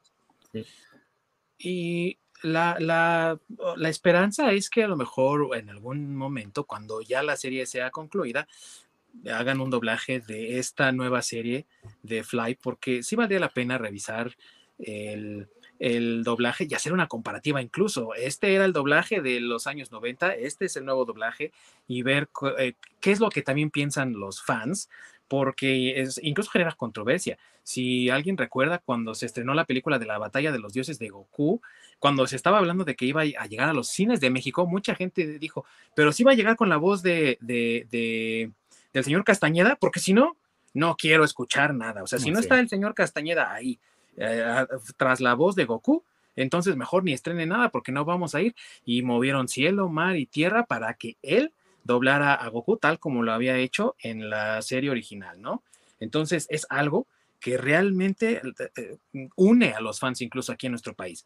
Y poder ver el, cambio que pueda llegar a ser la nueva serie de Fly en los doblajes con el doblaje anterior sería bueno, interesante como experimento y también para ver si se puede incluso tener algunos de los actores de doblaje que no han muerto, porque sí, también tristemente han muerto bastantes de los que doblaban las aventuras de Fly. Entonces, ver quiénes siguen por ahí y hacer este trabajo otra vez un pues a lo mejor sí decirlo así, un renacimiento del doblaje mexicano en cuestión de doblajes de anime, porque ya también no, no hemos tenido tantos como en otras épocas y es, eh, vale la pena también hacer esa revisión, ¿no? Pero eh, otra cosa que también es, es importante considerar de esta nueva serie de Fly es el hecho de que pues ahora sí se va a terminar, ¿no? Por fin. Sí. sí. Y, y, ¿sabes qué? Y también eso que me dices de doblaje y que se va a acabar también este, la serie de Fly y para todo lo demás que viene, pues que voltee también Japón, o bueno, las productoras japonesas más bien al mercado latinoamericano. Yo de verdad no entiendo por qué no somos eh, parte de su target cuando lanzan este tipo de cosas, ¿no? Este, porque digo, entiendo que pues ellos se enfocan a lo mejor en Canadá y Estados Unidos, pero México es la puerta de Latinoamérica y los doblajes en México son los doblajes de toda Latinoamérica y si realmente, bueno, es que no sé, o tal vez Latinoamérica sí es tan pobre como para que no le dé este lana a, los estudios japoneses, este, no lleguen a igualar las cantidades este, de, dinero que genera Estados Unidos, Canadá. Sinceramente yo no lo creo, ¿eh? estoy hablando de toda Latinoamérica. Pues es que también yo creo que saben mucho de, la internacionalización de, la cultura en el caso de, los Estados Unidos. Como le he dicho, por muchos años, eh, estoy hablando de décadas, eh, eh, Japón exportaba sus, sus historias acá a Latinoamérica, principalmente a México, porque les hablo de un boom, o sea, el boom del, del, anime aquí en México ocurrió entre los años 95, 96, por ahí, cuando tuvimos todos estos animes y en Estados Unidos estaban todavía así como, ¿Eh? ¿qué? Babeando así, de que apenas estaban despertando a lo que había, ¿no? Y gracias también a Saban, eh, Heinz Saban, que es el que creó la compañía Saban, que es la productora de Power Rangers todavía hasta la, la fecha, y que trajo también eh, cosas creadas por ellos mismos, como Gato Samurai, y otras cosas también eh, relacionadas a la animación japonesa y creaciones gringas con ese estilo de animación, pero realmente no volteaban a ver lo que había allá en Japón y decir, vamos a agarrarlo y nos lo vamos a traer para acá. Y en, en, en, en México sí, pero lo que pasa es que nunca, siempre se creó como ese nicho en el que solamente Latinoamérica tiene esta afición por lo japonés, pero no sale de ahí. Es decir, no funciona de forma recíproca muchas veces la cultura, eh, lo que nosotros agarramos de otra cultura, no pasa a Estados Unidos. Tal vez nuestra cultura así como burritos y tacos y lo que tú quieras, pero pasa también deformado. Y entonces, eh, si esperaban que el éxito de Latinoamérica les permitiera ingresar mejor a Estados Unidos porque no podían entrar realmente bien, a menos que no fuera por lo que Viz Media compraba y no compraba mucho, pues entonces necesitan apuntarle ahora a Estados Unidos directamente, porque nada de lo que mandaban para acá les llegaba a ellos. Sí, pues sí, yo lo entiendo, pero, o sea, digo, es que ese es mi punto, o sea, deberíamos ser mercados independientes y vuelvo al tan lejos de, Dios y tan cerca de los Estados Unidos, ¿no? O sea, pues qué bueno que quieran entrar ya al, al mercado anglosajón, pero pues digo, por ahí, véanos, ¿no? O sea, acá en Latinoamérica también hay varo, güey, o sea. acá estamos. sí, sí, sí. Y también que se enfoquen, pues, por ejemplo, esto de Fly, yo creo que podría haber sido también algo mucho más grande aquí en México. Este, pues digo, desafortunadamente, pues no, no creció, no creció tanto como en, en Japón. A lo mejor por eso, este, ahorita no es tal fenómeno como, como, pues como en Japón pero no quiere decir que aquí en México no pudiera haber cosas así de, así de grandes, ¿no? Y vuelvo a lo mismo, ahí está el ejemplo de, Dragon Ball, o sea, Dragon Ball es ya parte de la cultura en México, o sea, se hacen memes de Dragon Ball, todo, casi todo mundo sabe de qué le hablas cuando le dices Goku, hay gente que le ha puesto a sus hijos Goku, güey, te digo, ridículo como si, pero hay hijos que hay, hay, gente que se llama Goku, Goku o Gohan, güey. O sea, digo, bueno, en fin. Pero a lo que me refiero es que pues, sí tenían. sí, sí. Pero este, pues sí, o sea, sí tiene un impacto aquí. O sea, Sailor Moon pues, también es queridísimo aquí en, en, en México, ¿no? Y, y varias series, varias series igual. De hecho, de las primeras series japonesas que tuvieron eh, éxito suficiente para crear sus propias líneas de juguetes, las primeritas, primeritas, primeritas fueron Los Caballeros del Zodiaco, Fly y Sailor Moon. Y después vino Dragon Ball. Cuando se estrenó aquí Dragon Ball Z, que generó ese furor tremendo, y todo el mundo, ah, Dragon Ball, y empezaron a salir los álbums de Panini y todo lo demás, también salieron las figuras. Pero las primeras figuras aquí en México de series japonesas fueron esas tres. Del Zodíaco, Sailor Moon y Fly. Todas de Bandai, por cierto. Bueno, de tu generación, carnalet, discúlpame. Sí, claro. Porque antes que eso, tuvo más Massinger Z. Ah, sí. aquí también había el álbum, también había las figuras, incluso las figuras de Bandai, claro, te las vendían como en tiendas muy exclusivas y súper mega ultra carísimas, pero las vendían. Y para los mortales como nosotros que estábamos chicos, hacían los bootlegs, o sea, todo lo que comprabas en el mercado de Massinger Z. Y eso, eso es a lo que quiero llegar también con esto, porque las figuras de Massinger Z sí existían, pero las ibas a comprar a Comics SA, por ejemplo, o las ibas a comprar a las tiendas de cómics que estaban en, las, en la Ciudad de México. No estaban eh, así que ibas a la comercial y ahí lo encontrabas. En cambio, cuando salieron estas, estas series, tú podías ir a la comercial y encontrar un Caballero del Zodiaco, tú podías ir a, la horrera y comprar un juguete de Fly, o sea, estaban en todos lados, más de, de, consumo masivo. Eso es bueno, es que... aquí, es que, digo, aquí en, en, la época de Massinger Z, no se daba eso porque también recordemos que no había una apertura tan del mercado nacional eh, hacia otros productos, ya no nada más Estados Unidos, ¿no? O sea, me refiero a, productos mundiales, porque era otro tipo de política, no quiero entrar mucho en detalle aquí, pero era lo que le llaman a la política paternalista. En los 70s y en los 80s en México pues, estaba mucho eso. Entonces es por eso que era muy raro encontrarte las figuras, digamos, originales de Massinger Z. Ya de la época, hablando ya en los 90s, que ya tenemos tratado de libre comercio, apertura comercial, bla, bla, bla, bla, bla, bla, por eso ya era más común encontrarte las figuras originales en el súper. Pero bueno, o sea, Massinger Z, a pesar de eso, de que no teníamos esa apertura, estaba el mercado, güey. O sea, la gente o los niños que querían su Massinger Z compraban los del mercado porque eran los que había. Y todo el mundo los tenía. Sí, los del mercado, los bootlegs, como tú dices, yo también tuve varios. Sí, de hecho, yo compré dos caballeros del Zodiaco, creo que como en 15 varitos. pues estaban iguales a los originales, ¿eh? sí, sí, sí, sí, sí. digamos que ahí sí le echaban ganitas, ¿eh? Sí, de hecho, el, dragón que compré, su armadura era de metal, ni siquiera era de plástico, era de metal. Sí, sí, creo que lo único que tenían diferente es que sí se llegaban a despintar porque lo, promocionaba Bandai era, no se despinta, no se decolora, que no sé qué, ¿no? Y estos sí se les llegaban a despintar, pero estaban muy bien hechos, güey. La neta, no le pedían nada a los originales. Sí, sí, sí. Sí, y es que recordemos también era porque, pues, el traértelos de Japón y, todo, pues, era carísimo. Bueno, hoy en día también bueno, sí, sí, pero nada barato. Sí, sí, pero aquí digo, si te, no sé, si ahora te cuestan, por decir algo, ¿eh? si ahorita te cuestan el doble, en aquel entonces te costaba el triple o el cuádruple, o sea, porque todavía era más complicado. era más complicado. Claro, ahorita es complicado, sí, en aquel entonces era mucho más. Sí, pero eh, bueno, eh, ya que Fly estuvo en los 90 aquí en nuestro país, pues tuvo más esa ventaja.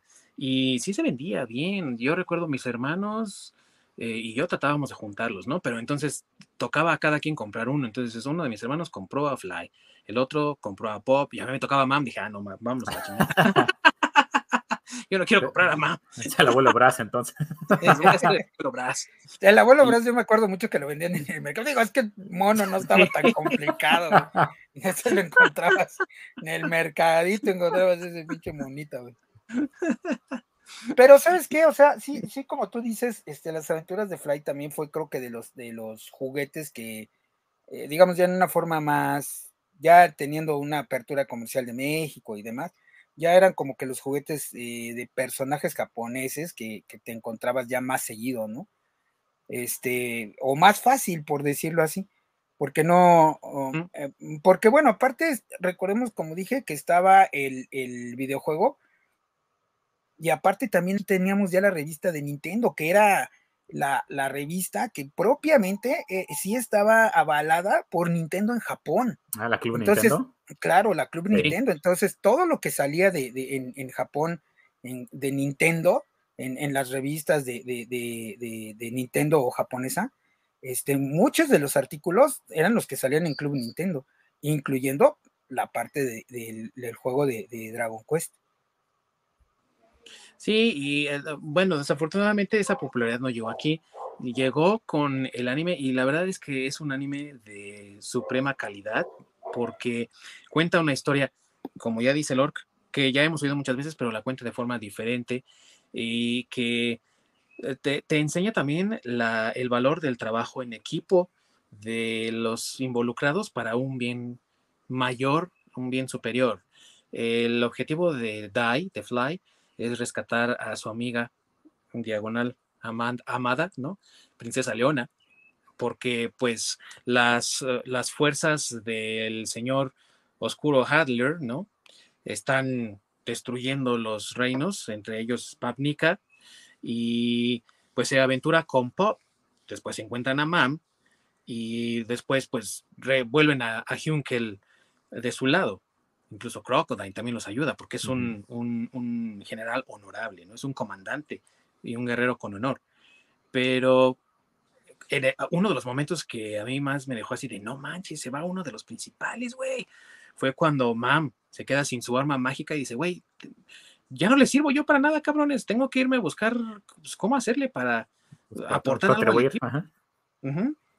Y dices tú, güey, o sea, está sacrificándose, eh, prácticamente se está yendo del equipo de la banda, como lo hizo Luke en el Imperio Contraataca, que se separa del equipo para ir a entrenar con Yoda, y así le hace Mam, ¿no, güey?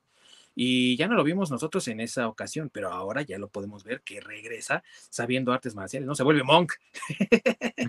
Sí, sí, sí. Sí, o sea, sí, es algo diferente en, una, en la historia, ¿no? O sea, Sí, aunque ya lo dijimos muchas veces, sí, lo que dice Lord, ¿no? La forma en que te cuentan la historia, creo que pues sí hace la diferencia de, pues sí, de todo. la forma en cómo tú te relacionas con, con, los personajes, la forma en cómo te identificas y tal vez lo que es hace que se vuelvan entrañables, ¿no? Sí, y yo me acuerdo mucho también de la canción de introducción de la serie original. La verdad, la de esta nueva eh, serie está buena, pero nunca en mi corazón va a superar la original, ¿no? En la que decía que era Fly era valiente, ¿no? Nadie lo va a vencer, eh, pero le dicen en alguna parte del estribillo, y en algún momento tus enemigos te sonreirán, ¿no? Y es lo que le pasa en la serie, ¿no? Eh, Crocodile prácticamente se vuelve traidor por el honor que encuentra en, sus enemigos.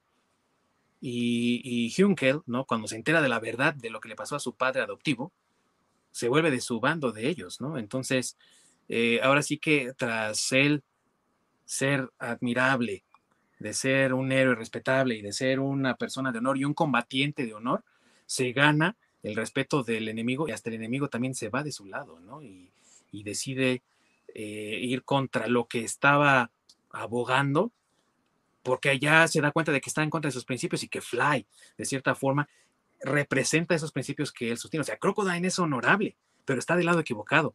Piensa, o sea, los ideales que trae por el señor escudo Bern eh, están mal colocados. Y cuando ve la honorabilidad de Fly, dice, mm, de aquí soy, güey. O sea, eso también de que eh, Fly realmente no, no mata a sus enemigos o no busca matarlos, sino que vean la luz, ¿no? Que abran los ojos. Y eso es también un buen mensaje. No tienes por qué acabar con todos, pero tienes que hacer siempre tu mejor esfuerzo. Y es, es algo que a lo mejor ahorita suena muy trillado, muy cursi, pero que pues es una buena enseñanza y que hace 30 años era buena enseñanza y para los niños de hoy puede ser también una buena enseñanza, ¿no? También nos entregó un excelente villano, este Flazzard, Ah, Freezer, sí. Que es, eh, híjole, es, es cruel, es despiadado. A mí en lo personal se me hace uno de, uno de los mejores villanos que hay. Sí. Porque justamente tiene, tiene, esa parte de maldad donde no le importa absolutamente nada con tal de conseguir su objetivo. Sí.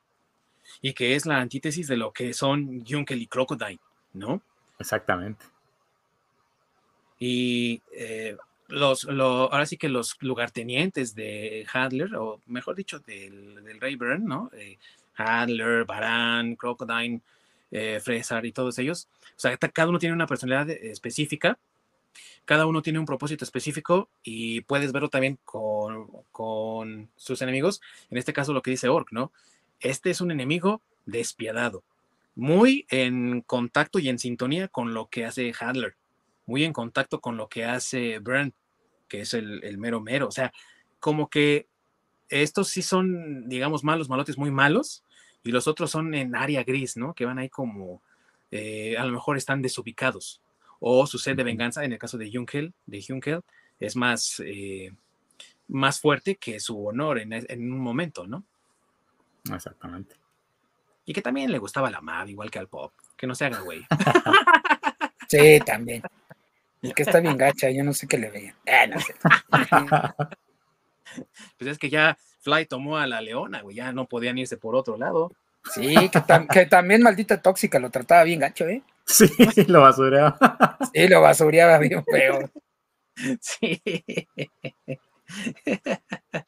Pero bueno, ah, aparte de, de, este personaje, hay otro que les guste mucho. A mí me gusta mucho, aunque sale muy poquito, Van, porque es así un, maestro serio, ¿no? Respetable, pero que no deja también de tener su lado chistoso, ¿no? Su lado cómico. Y, y su sabiduría, ¿no? Sí, justamente que es como muy ridículo en su manera de ser. es, muy interesante. Lo que, lo que tengo conflicto con Avan es el que, ¿cómo lo resucitaron o cómo lo regresan a la historia? Mm, ah, yo pensé que el peinadito horrible que le ponen. Ah, es lo más chingón de él. no, ¿sabes qué es lo más chingón? Yo nunca había visto a un guerrero con lentes, güey. Ah, tener vista perfecta, güey, para poder atacar. Y él con lentes y todo, güey, y sabe dar sus chingazos, ¿no? sí, es cierto, sí, es cierto. Sí, pero sí, e, eso sí, en general en el manga también se me hizo. no fue muy de mi agrado, la verdad, de cómo lo, regresaron. Pero sí, en, general, como personaje, es muy buen personaje. Es un muy buen maestro. Es muy buen maestro y sobre todo le enseña a Fly que puede ir más allá de sus límites, ¿no? Uno de los puntos, y que no lo recuerdo en la serie original, pero lo recuerdo de esta, es en el, precisamente en el capítulo cuando empieza el entrenamiento, ¿no? El capítulo 3, cuando llega a Van y le dice, vas a hacer el entrenamiento súper difícil y en una semana vas a ser un héroe, porque te necesitamos que te apures, hijo, porque ya regresó el señor oscuro, ¿no? El rey, el rey malo. Entonces, al final de ese primer día de entrenamiento, el Fly está así tirado en el suelo, ¿no? Dice, ya, ya estoy hasta, estoy agotado, güey, ya no puedo dar un paso más. Y ahí viene la Van, ¿no? Con su piedrota, que también es parte de la serie anterior, y de esta, como gusta, va con la piedrota así, güey, cargándola. ¡Pum! A ver, ahora sí trata de partir la piedra. Ay, güey, no más, estoy bien cansado. Siempre mueve. güey, tú confía en mí. Y el Fly, no, ¡ah, uy, la quebré! Siempre pudiste romper la piedra. Lo que pasa es que cuando estás agotado es cuando tienes ya tus últimas fuerzas y tus movimientos son más naturales. Eso siempre estuvo en ti. Y ahorita que ya sacaste tus movimientos naturales, te puedes dar cuenta de que jugueteas mucho con la espada cuando estás normal, ¿no? Entonces, no manejes tanto la espada, usa tus movimientos normales, naturales. Dices tú, güey, este, güey, ¿no? O sea, le está enseñando a Fly cómo llegar más allá de sus límites y emplear su parte natural y que se vuelve parte esencial de él también, ¿no? Porque cuando se le enciende aquí la insignia del dragón, es cuando es más él y desata su poder. Sí, y justamente tiene mucho sentido, ¿no? El, Justamente cuando estás más cansado, vas más directo al punto y tratas de hacer más con el mínimo esfuerzo. Sí, sí, exactamente. Y pues te sale hasta mejor, ¿no? Muchas veces. Entonces son cosas como esas las que Mm, las recuerdo algunas, otras no tanto, otras las reviví viendo esta serie, pero que me hicieron volver a ella y cuando las veía decía, ay, sí, me acuerdo de esto, ah, me acuerdo de esto otro. Y ya conforme fue avanzando la historia, a ver, ah, mira lo que me perdí, qué bueno que ya por fin lo estamos viendo. Son cosas que yo agradezco de verdad y me da mucho gusto saber que Fly ha regresado y ojalá que esta vez aunque está un poco más limitado porque no todo el mundo tiene acceso a HBO Max y mucho menos a Crunchyroll, Espero que esta vez tenga mucha más popularidad, que tenga mucho más éxito y que nos permita Fly para mucho rato y que tengamos pues más cosas también aquí. Digo, sí hay posters, hay mucha, mucha mercancía, pero no tanta como por ejemplo puedes ver de, de Dragon Ball o de Sailor Moon o de Demon Slayer, ¿no? del, mismo Messenger, o sea. Sí. Y eso que tiene, no sé, 40 años, no sé cuánto tenga Messenger. Creo que va para los 50 en el 2026, me parece. Algo así. Algo así, sí, la verdad no sé, pero vamos, el punto es que pues, ha pasado tantísimo tiempo y aún encuentras cosas de más, y aparte están mucho más chidas que de las que habían. Sí. claro. Unos robots de lujo increíbles. De los de macros, hijo. De los de macros. Chula, los que he visto. Ah, Te salen un ojo de la cara, pero híjole, están, pero qué hermosos, preciosos, sí, sí, la verdad que sí. Y unas madresotas como de este pene. Sí, Sí, sí, sí. Y, es una pena que una franquicia con tanto potencial por las enseñanzas que deja, por el tipo de historia, porque es una historia medieval. Y, creo que eso también me gustaba mucho de la introducción y de la salida de la serie original, que sonaba muy, muy medieval, muy estilo RPG, ¿no?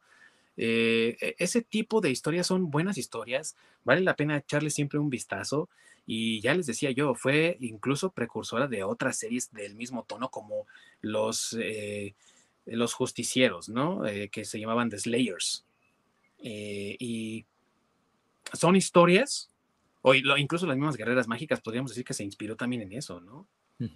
Eh, no, pues muchas, incluso videojuegos y, o sea, ya dijimos Final Fantasy, este, Zelda, vamos, este, ¿cómo se llama esta de? Ahí también tiene algo de Quest, pero bueno, no me acuerdo. Pero bueno, en fin, el estilo de juego, así como por turno. Ah, bueno, los mismos videojuegos de South Park, si los han jugado, pues, también son así como por turnos, o sea, vamos, un montón de cosas. Sí, y vale la pena echarle un nuevo vistazo a esta serie.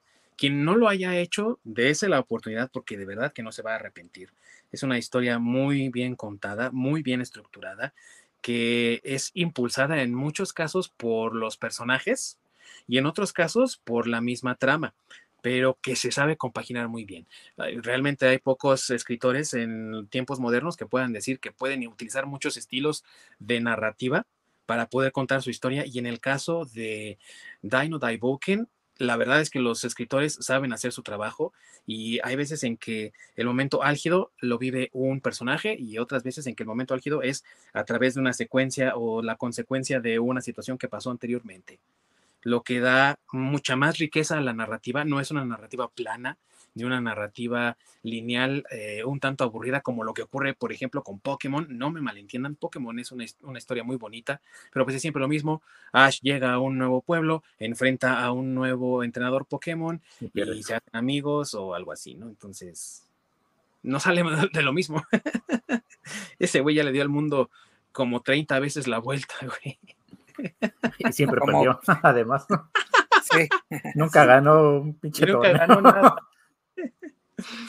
Eh, Pero es el mejor entrenador Pokémon. Ah, sí, ¿eh? Nadie lo discute. Sí, que no ganó eh, madre. Pero puso al pueblo paleta en el mapa, ¿no? Entonces, eh, no, es lo mismo con, con Fly. La historia sí lleva a un propósito y llega a una conclusión y se van desarrollando en medio de la historia otras tantas cosillas también importantes de ver, interesantes para la historia, revelaciones para nuestros personajes y que son momentos que te dejan así de, what the fuck, man. O sea, están muy chidos y considero que vale la pena echarle un vistazo si es que no lo han hecho. ¿Ustedes qué dicen, mis amigos? Sí, también sabes que el desarrollo de los personajes es excelente.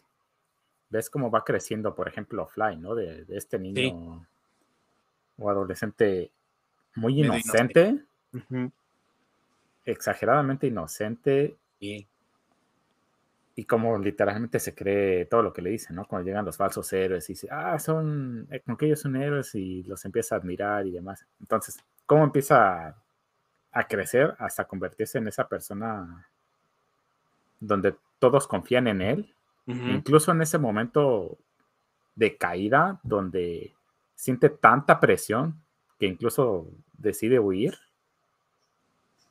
porque, pues sí, a fin de cuentas, si lo pones en contexto, es un héroe y todo lo que quieras, pero pues no deja de ser un adolescente.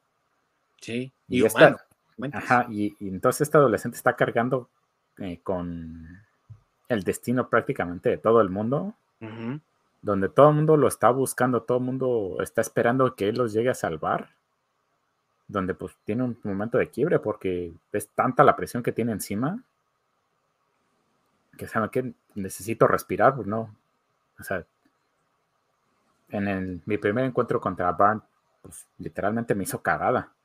Entonces, a pesar de dar mi máximo, pues se supone que soy el guerrero más fuerte aquí, pues no hice nada, nada más con movimiento de la mano me destrozó. Entonces, vemos cómo tiene ese momento de duda y gracias justamente a sus amigos como Pop, que va a hablar con él, que lo vuelven a encaminar.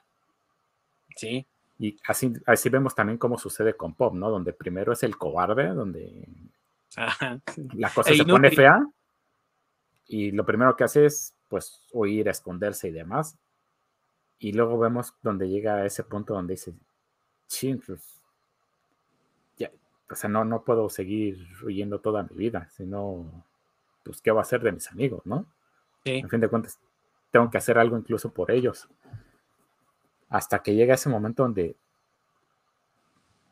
pierde su confianza en sí mismo. ¿Por qué? Porque pues Van le había dado esta gema para hacer el este hechizo de purificación. Sí. Donde todo el mundo muy fácilmente tiene definido su rol y puede hacer brillar esta gema.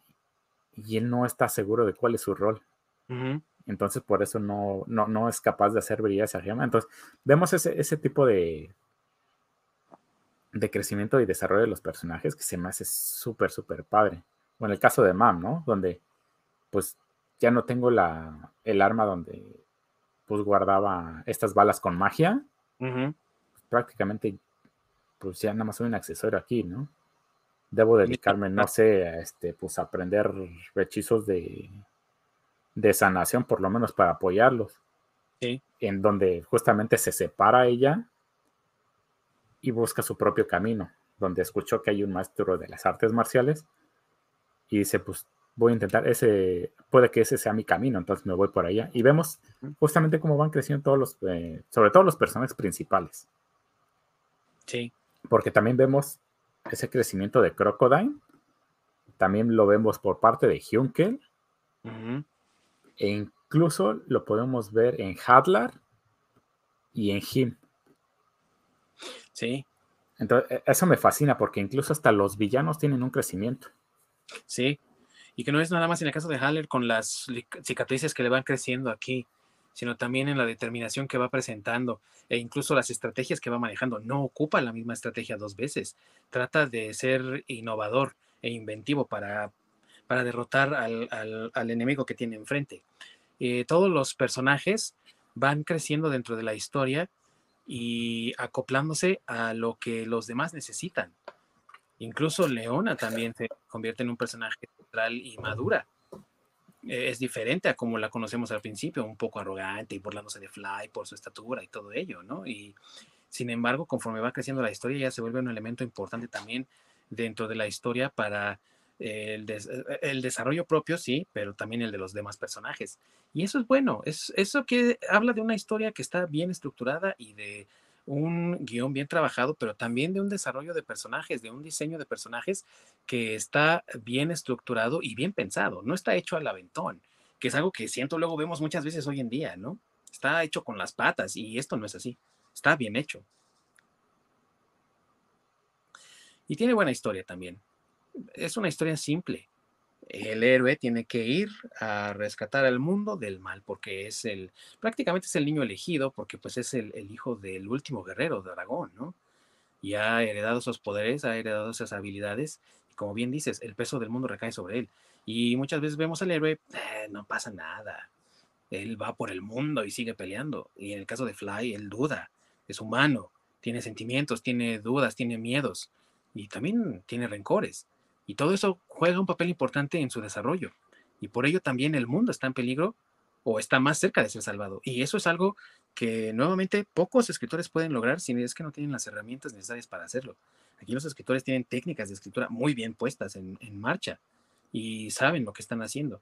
Y creo que ese es uno de los grandes valores que tiene Die No Die Boken, que es un trabajo bien realizado, ¿no? Sí, curiosamente hay un detalle que luego se pasa mucho por alto, que es si este Die es el elegido, el héroe elegido, pero curiosamente, pues él es un error en la Matrix, él no debería existir. no debió existir. De hecho, es un milagro que esté vivo. Exactamente, entonces, e, es, un... Obviamente es... Eh, eso lo... Está ahí para enaltecerlo más. Sí. Pero es, es un detalle muy curioso que se pasa por alto, que literalmente él es un error y es parte de la misma enseñanza, ¿no? Que incluso hasta los errores tienden a ser cosas positivas en un futuro.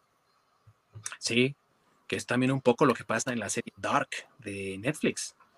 O sea, el personaje principal es un error, no debió estar ahí.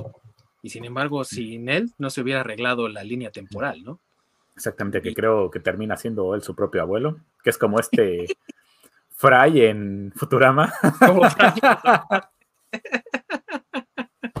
Algo así, güey.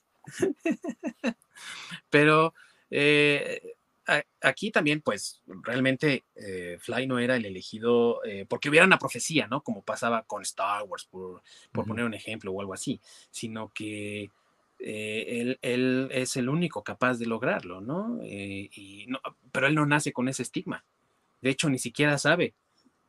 Y no se cuestiona si te pones a pensar por qué está en, un, en una isla de monstruos para él es perfectamente normal y, sus amigos son perfectamente normales. No tienen ningún sentimiento adverso como lo tienen Anakin Skywalker, Luke Skywalker, incluso el mismo Neo en la Matrix, ¿no? Tienen esos sentimientos un poco adversos de que yo no encajo. Fly era perfectamente feliz ahí. Lo único que quería era ser un héroe. Es lo que lo hacía diferente, ¿no? E incluso de lo que deseaba el abuelo Brass. Exactamente. Pues prácticamente, ¿no? Como todo niño viendo la tele o viendo superhéroes o algo así, terminas diciendo, oye, yo, quiero ser así. Sí, Sí, y estando en la edad de la rebeldía como adolescente, pues con más razón, ¿no? Y sintiendo él frustración de que no avanzaba en su magia. Entonces, eh, e, e, eso también lo hace diferente a muchos otros héroes que toman el camino del héroe que ah, nos dice Joseph Campbell. Eh, eh, lo hace también diferente el hecho de que cae en la duda y en estará bien o no estará bien. Pero otra cosa también importante aquí es que su confianza va creciendo conforme va eh, también peleando con los enemigos, porque cuando se enfrenta a Crocodile se las ve negras. Pero ya cuando llega con Hungel, ya lo que a lo mejor puede haber hecho Crocodile, también eso es eh, como, de videojuego, ¿no? Lo que ya pasó con Crocodile, pues ya cuando llega con Hungel, pues ya lo tiene bien aprendido, bien trabajado, y ahora es otro nivel de dificultad pero cuando pelea con Barán es como chingale, o sea, me dio en la madre bien cabronas y, yo soy el héroe, ¿no? Yo soy aquí el chingón y él me dio en la torre. ¿Qué va a pasar, no? Entonces es el momento de inflexión, es la caída en la cueva del lobo del héroe que le pasa a muchos héroes, le pasa a Luke Skywalker cuando eh, se enfrenta a Vader en la ciudad de las nubes en Bespin y le corta la mano, le pasa también a, Frodo Baggins cuando es capturado por los... Eh, guardias de Gondor eh, cuando está a punto de llegar a Mordor. O sea, le, le, pasa a muchos personajes y también le pasa a Fly. Y es, es, es, una historia bien contada. Y creo que ese es el gran mérito que tiene Fly, que es una historia bien contada y que vale la pena echarle un vistazo, ¿no? Sí, es una historia bonita, es una historia noble. Sí. vale mucho la pena. Sí, completamente. Completamente vale mucho la pena. Y ya para no alargar esto un tanto más, mis amigos, ¿qué más les gustaría comentar acerca de Dino Daiboken? Ah, los, pues, los personajes favoritos, no sé. Masacre, ¿tienes alguno? Pues a mí me gustó este eh, Crocodile. Porque pues realmente él no usa magia, realmente es un guerrero. Bueno, es que a mí esos, esos personajes este, siempre me han gustado. De hecho, creo que por eso me gusta Batman, porque no tiene superpoderes. Tiene super dinero, pero superpoderes no. Y entonces, este, Eh, el Capitán América también. Eh, vamos, ese tipo de personajes a mí me agradan mucho. Entonces, por ejemplo, Crocodile, pues por eso me gusta, ¿no? Porque realmente este, él no tiene un superpoder, o sea, pues, es fuerte porque pues es la naturaleza, porque es una bestia, este, y se ayuda con su hacha mágica, ¿no? Pero realmente él que tenga algún poder, este, pues extra fuera de eso, pues realmente no. Entonces por eso me gusta. Por eso me gusta Cochran. Me, gustaría que no lo pusieran a veces tan bruto, porque hay veces que sí se pasan de poniéndolo tan imbécil. Pero bueno, lo entiendo porque pues no es el, no es, no es el, héroe ni mucho menos, ¿no? Pero me gusta mucho eh, Crocodile. Además me gusta que es, es este, pues una, aunque es una bestia, pues tiene honor, ¿no? Honorable, sí. Sí. Y es, eh, pero es el rey de las bestias. Sí, claro. Sí, sí, sí. Sí, de hecho tiene un ataque, ¿no? Cuando este, se ponen los brazos mamados, que creo que ah, se quita la parte de armadura. Y... Se quita así. Pero no me acuerdo si es este ataque mágico o... No, no, porque, no, bueno, e, es que es como parte de su naturaleza, porque realmente él desde que pelea con, con Fly, este, él sí dice que no, él, él no puede crear magia. No puede crear magia. Ajá. Sí, no, pero ese, ataque sí. Sí, pero es como parte de. No es de magia, ¿verdad? Sí, no, no es de magia, es, como su habilidad natural, por decirlo así. De su fisiología o algo así. Ah, sí, exacto, sí. A mí me gusta Junkel también, porque me encanta eso de la espada, que por ejemplo, ya es que se pone aquí así para cubrirse la, la ah, máscara, ¿no? la armadura oscura, sí y de repente, ¿no? Ah, qué chido. Eh, eh, desde siempre, desde la primera serie, cómo me gusta eso también, ¿eh? Sí, a mí también me encantaba cómo se ponía la armadura. No, y, y en, la, en, la, serie original, cuando lo va a atacar Adler desde atrás, ¿no? Y entonces él nada más dice, ah, levanta la, la, espada, se la encaja aquí a Adler y entonces se le rompe, ¿no? El, la, la mascarilla y porque pues por el esfuerzo de que se encajó al Gatler ahí, ¿no? Y tú dices, güey, ¿no? O sea, la primera vez que lo vi en la primera serie dije, no manches, este güey es un cabrón. es un chingón. ¿Y tú, mi orc? A mí un personaje que me encanta mucho es el personaje de Jim. Mm. Porque cómo va evolucionando, que que empieza, pues sí, como un peón, nada más luchando porque pues, así se lo ordenan, pero cómo, cómo va eh, ganando esa conciencia y, esa personalidad propia de que se ha formado con la batalla y con todo lo que lo rotea, no solo Hadlars eh, y, y las otras piezas, sino con los enemigos y cómo justamente cómo va creciendo ese personaje, me encanta cómo como al, bueno, a estas eh, alturas, cómo es que, como Junkel, digamos que le pasa esa estafeta a Jim de que él, él sea el próximo guerrero. Eso es algo que me encantó. Siempre te gustan los malos. sí. Está bien. Por eso eres el orc. Pero es que a fin de cuentas, pues, pues cambia de bando. Pero sí, no sé cómo le heredan esa estafeta. Eso es lo que me, me, gustó mucho. Que a fin de cuentas, a pesar de que ya Hatla había sido derrotado, ya no, él ya no estaba peleando por orden, sino lo hacía por su convicción. Por su propia convicción. O sea, de, ser un pues una pieza de, de este metal a cobrar vida y así como Pinocho, ¿no? De, ser un muñeco o un títere a ser pues él mismo, al tener su propia personalidad, ser alguien como tal. Sí, sí, sí, totalmente. Eh, de verdad, amigos, que lo que les podemos decir aquí es poco comparado con vivir la experiencia de ver un anime de verdad bonito, bien contado, bien estructurado y con un buen mensaje, porque realmente hoy es poco el entretenimiento que tenemos con buenos mensajes, pero que no están tratando de indoctrinarte o de forzarte a verlo de esa manera. Y también porque es poca, la verdad, la cantidad de entretenimiento que tenemos que está bien desarrollado, que está bien escrito, que está bien ejecutado y con una calidad de animación que obviamente 30 años hacen mucha diferencia y si tú ves la original, ves esta, pues te quedas con esta, pero es de verdad un trabajo eh, así en su totalidad muy bien logrado, muy bien hecho, tiene también buena musicalización. Eh, lo que, repito, me gustaría ver a, mí es más eh, un, doblaje en español. Sería magnífico poderlo ver, pero por lo demás es un producto 100% recomendable. ¿Ustedes qué dicen, mis amigos? Sí, 100% de acuerdo. Eh, sí es un producto recomendable. Este, antes de verlo, vean nuestro podcast para que entiendan mejor el, el programa. Y sí, concuerdo contigo, Dingdong. Ojalá en algún momento haya un doblaje en español, porque pues estaría. ahorita está muy bien, creo que con un doblaje en español estaría mil veces mejor. Sí, totalmente, totalmente. ¿Tú, mi buen Orc? Pues que disfruten, disfruten el anime. Si les gusta leer, lean el manga. Y también no se pierdan los juegos. Son muy buenos y también tienen muy buenas historias. Y los juegos más recientes, si, si no recuerdo mal, sí hay unos que están para PlayStation y Xbox, porque pues para Nintendo se han salido todos, si no recuerdo mal. O sea, todos han estado en Nintendo, pero para Xbox y PlayStation, pues ha habido unos cuantos, ¿no? Entonces igual. Sí, los últimos, pero creo que para en la biblioteca de, de Xbox, ¿no? Ah, de PlayStation. Creo que también ya ahí están metiendo la mayoría. En la de Xbox a lo mejor también, es decir, no estoy seguro. Ojalá que sí, porque vale la pena echarles un vistazo también.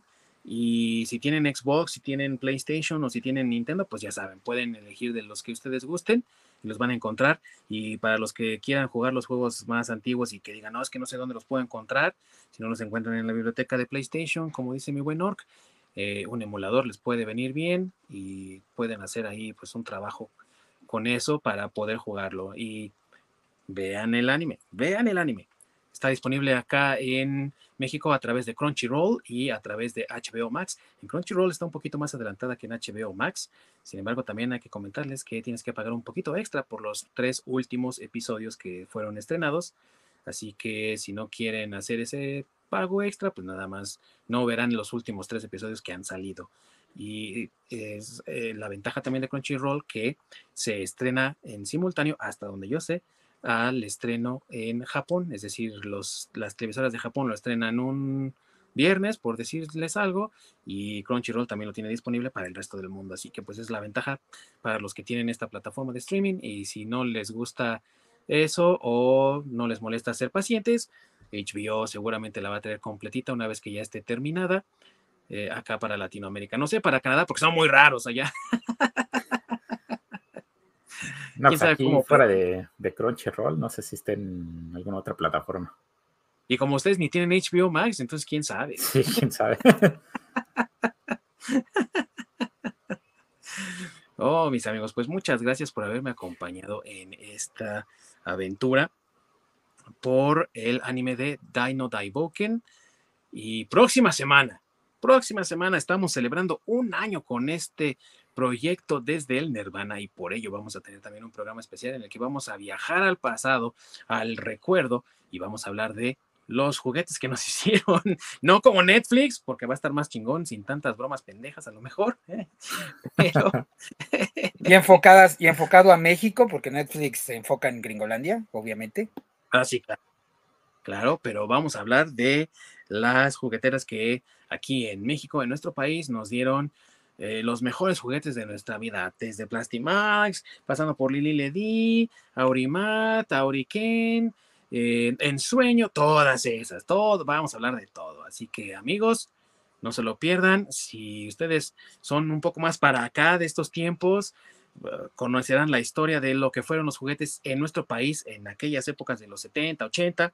Y si son de esa época, si ustedes ya son cuarentones, treintones, seguramente se van a llevar una sonrisa al rostro recordando aquellos juguetes con los que ustedes vivieron su infancia, así que no se lo pierdan porque va a estar de súper lujo. Amigos, muchas gracias por habernos acompañado. Mi queridísimo Masacre allá en el Tugurio, que es el Estado de México. la isla de los monstruos. La, la isla de los monstruos. Mucho cuidado, no vayas a salir ahorita del círculo, ¿eh? El círculo de protección. sí, sí, sí. Y allá a la lejanía, mi queridísimo Orc.